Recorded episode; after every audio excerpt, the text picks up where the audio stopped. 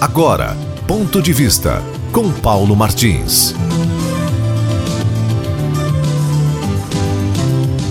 Faz necessário alertar as forças políticas do Paraná, assim como ao setor cooperativista de nossa região, que aquela cobiça sobre a Ferroeste, manifestada em novembro do ano passado, principalmente pela Rumo Logística, que já detém boa parte das linhas férreas do estado, não recuou não diminuiu a cobiça. É preciso que se volte a alertar que a Ferroeste detém o direito da estrutura ferroviária no trecho Cascavel-Guarapuava até 2099. E fora outras circunstâncias, só esse detalhe de trecho e principalmente de prazo já destaca que essa condição e essa concessão não tem preço. Olha, estamos em 2020 e o direito até 2099 é algo incalculável de lucrativo. É por isso que estão de olho nessa concessão e bota olho nisso.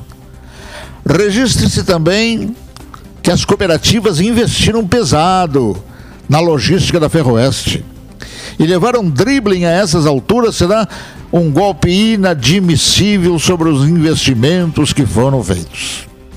A Rumo Logística assinou com o fato de que também fez investimentos da ordem de 2 bilhões, sem, no entanto, destacar que foi pouco, tanto pelo prazo em que explorou o negócio e que vai até 2026, como pelo volume que foi muito tímido e diga-se também pelos negócios feitos no período, já teve um belo retorno, não tendo do que se queixar, e sim a comemorar.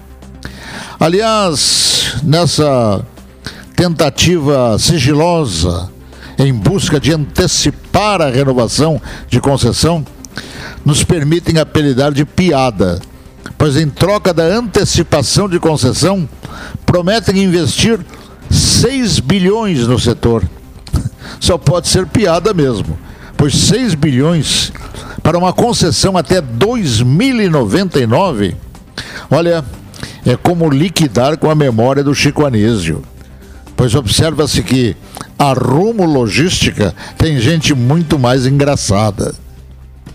Que se alerte, portanto, e principalmente o setor cooperativista, que já investiu muito assim como se alerte a área política do Paraná e econômica, pois na Ferroeste tem muito dinheiro público, além de grande força e mobilidade do Exército Brasileiro, que sem falhas, economizando e antecipando prazos, construiu a Ferroeste e entregou operando de forma eficientíssima.